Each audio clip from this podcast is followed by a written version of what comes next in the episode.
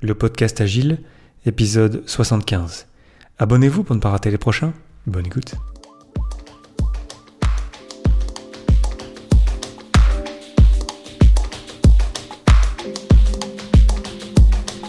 Bonjour, bonsoir et bienvenue dans le monde complexe. Vous écoutez le podcast Agile, je suis Léo Daven et je réponds chaque semaine à une question liée à l'état d'esprit, aux valeurs, principes et pratiques agiles qui font évoluer le monde du travail au-delà. Merci d'être à l'écoute aujourd'hui. Retrouvez tous les épisodes sur le site web du podcast, lepodcastagile.fr. Aujourd'hui, quels sont les piliers de Scrum et comment les consolider au quotidien?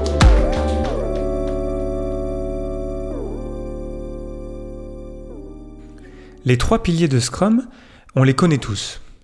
La transparence, l'inspection et l'adaptation. Ce sont des principes assez simples et assez évidents parce que euh, Scrum est basé sur l'empirisme. L'empirisme, c'est se baser sur l'expérience, sur ce qui s'est réellement passé. On a besoin, évidemment, de faire preuve de transparence. On a besoin d'inspecter ce qu'on fait pour voir si on dérive sur l'objectif qu'on s'est donné. Et euh, si on dérive, évidemment, il faut qu'on s'adapte. Mais dans les faits, qu'est-ce que ça veut dire de faire preuve de transparence? Qu'est-ce que ça veut dire d'inspecter les choses? Et de s'adapter C'est de ça dont j'ai envie de vous parler aujourd'hui, de revenir à vraiment ce que ça veut dire au quotidien de faire preuve de transparence, d'inspecter les choses et de s'adapter. Tout d'abord, commençons par la transparence, le premier pilier de Scrum, qui est selon moi le pilier le plus important. Parce que sans ce pilier-là, on ne peut pas inspecter, on ne peut pas s'adapter, on ne peut rien faire. Donc la transparence, c'est très important et ça vaut le coup qu'on se batte tous les jours pour être plus transparent. Et de ce que j'ai observé, moi, de ma propre expérience, c'est que même si on a relativement des choses qui sont euh, relativement euh, transparentes, si on se fait relativement confiance dans l'équipe, il y a toujours des choses qui sont un petit peu cachées, un petit peu ignorées, un petit peu mises de côté ou mises euh, sous le tapis.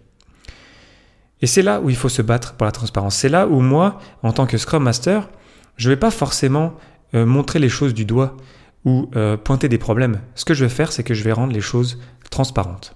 Je vais faire sortir des métriques euh, c'est toujours mieux de faire sortir des tendances plutôt que des, chiffres précis. Toujours mieux des tendances que des métriques. Et donc, lorsqu'on voit les choses, lorsqu'on, tous ensemble en tant qu'équipe, on voit la même chose, ben en fait, de fait, mon travail est terminé parce que ensuite, on va trouver des solutions ensemble et on va s'adapter ensemble. Donc, on va suivre les autres piliers de Scrum. Donc, la transparence est toujours difficile et je pense que la transparence n'est jamais acquise. On a toujours des choses à rendre plus visibles, on a toujours des choses euh, qu'on oublie, qu'on met de côté parce que voilà, on a peut-être des problèmes plus importants. Donc ça vaut le coup qu'on se pose la question est-ce qu'on est vraiment transparent en tant qu'équipe? Est-ce que vraiment, et là je parle pas juste des artefacts, du backlog, du backlog du sprint, euh, etc., mais je parle un petit peu de tout dans l'équipe. C'est-à-dire notamment des interactions entre les individus, entre les personnes. Moi, ça m'intéresse évidemment le backlog et puis le backlog du sprint, mais parce que j'ai observé qu'en tant qu'humain, c'était plutôt difficile de cacher les choses lorsqu'on avait des émotions. Euh, vraiment, je porte attention aux échanges entre les membres de l'équipe. Et je peux vous assurer que lorsqu'on fait attention aux gens, lorsqu'on lorsqu'on les aime, même je dirais, moi c'est vraiment ce que je dis tout le temps, je les aime euh, profondément. En fait, on voit des choses que en tant qu'humain, c'est très difficile euh, de cacher. Et c'est là aussi où la transparence, ça veut dire qu'on va inspecter ensuite, on va y venir ensuite sur le deuxième pilier. C'est là où la transparence, c'est aussi pouvoir avoir des interactions, des échanges qui soient humains. C'est pour ça qu'on a besoin, je pense, et c'est pour ça que je reviens souvent à la première valeur du manifeste pour le développement agile de logiciel, c'est qu'on parle d'individus et d'interaction.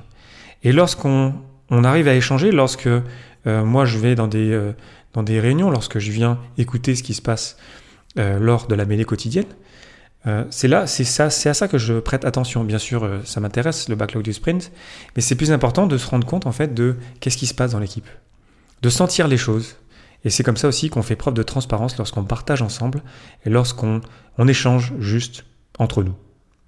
Donc la transparence n'est jamais acquise. La transparence est toujours difficile. C'est toujours difficile de se regarder dans une glace en tant que personne. Alors en tant qu'équipe, on comprend bien que c'est encore plus euh, compliqué.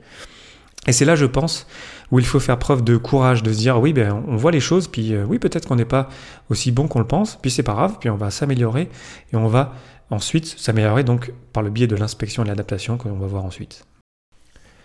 Deuxième pilier de Scrum, donc, l'inspection.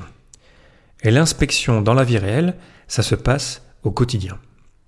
Ce que je veux dire par là, c'est que l'inspection n'est pas réservée à la revue du sprint ou à la rétrospective du sprint.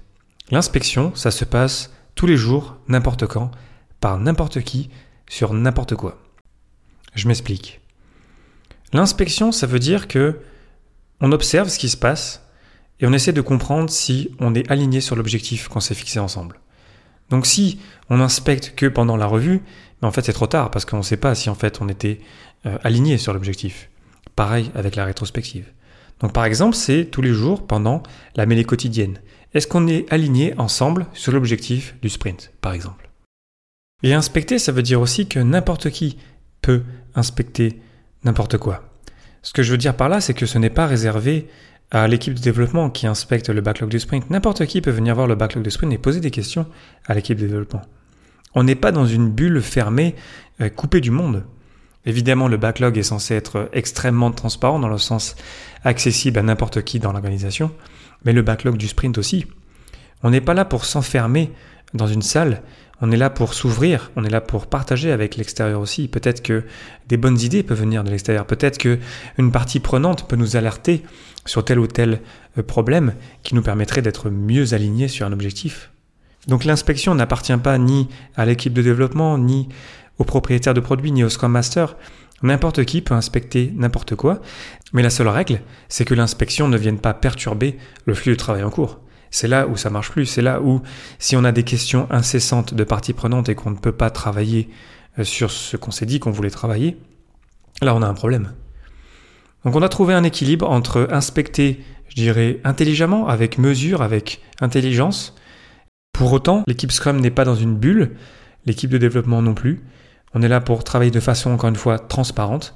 Donc on doit accepter le fait de se faire euh, challenger, de se faire perturber de temps en temps, tant que ça ne perturbe pas notre flux de travail quotidien. Troisième pilier de Scrum, l'adaptation. Donc on a besoin de transparence, évidemment, on a besoin d'inspecter régulièrement. Et ensuite, lorsqu'on a bien fait ça, on essaie de s'adapter. Et c'est le cœur de l'agile, là, l'adaptation. L'agile aurait pu s'appeler l'adaptatif, d'ailleurs. Et on le sait tous, changer nos habitudes, mettre en place une nouvelle habitude, c'est toujours difficile. Déjà en tant que personne, mais encore plus en tant qu'équipe, évidemment. Et j'ai envie de vous amener une idée, quelque chose que j'ai observé et que j'essaye d'appliquer tous les jours dans, les équipes euh, euh, dans lesquelles je suis le, Scrum Master, c'est d'éviter qu'on essaie de changer trop de choses en même temps.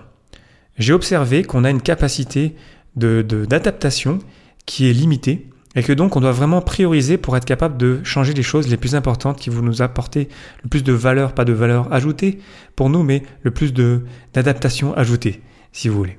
Donc lorsqu'on fait notre rétrospective de sprint, euh, même si c'est pas que là qu'on inspecte, comme je l'ai dit un peu plus tôt, c'est important de prioriser et de parfois de laisser tomber des actions qu'on aimerait faire, mais peut-être que c'est pas le moment, peut-être qu'on en a déjà trop en cours, et que donc c'est tout à fait correct en fait d'en éliminer.